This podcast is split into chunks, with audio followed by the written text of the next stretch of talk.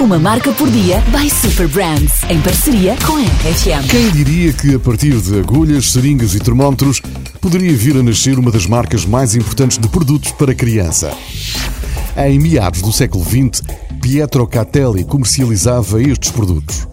Depois de 10 anos de árduo trabalho, esforço e dedicação, quando foi pai pela primeira vez, Pietro sentiu que havia algumas carências na oferta de produtos para bebés e decidiu alargar o seu negócio.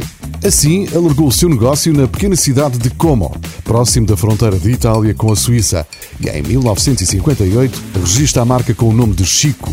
Em italiano diz-se Kiko, um carinhoso diminutivo do nome do seu filho.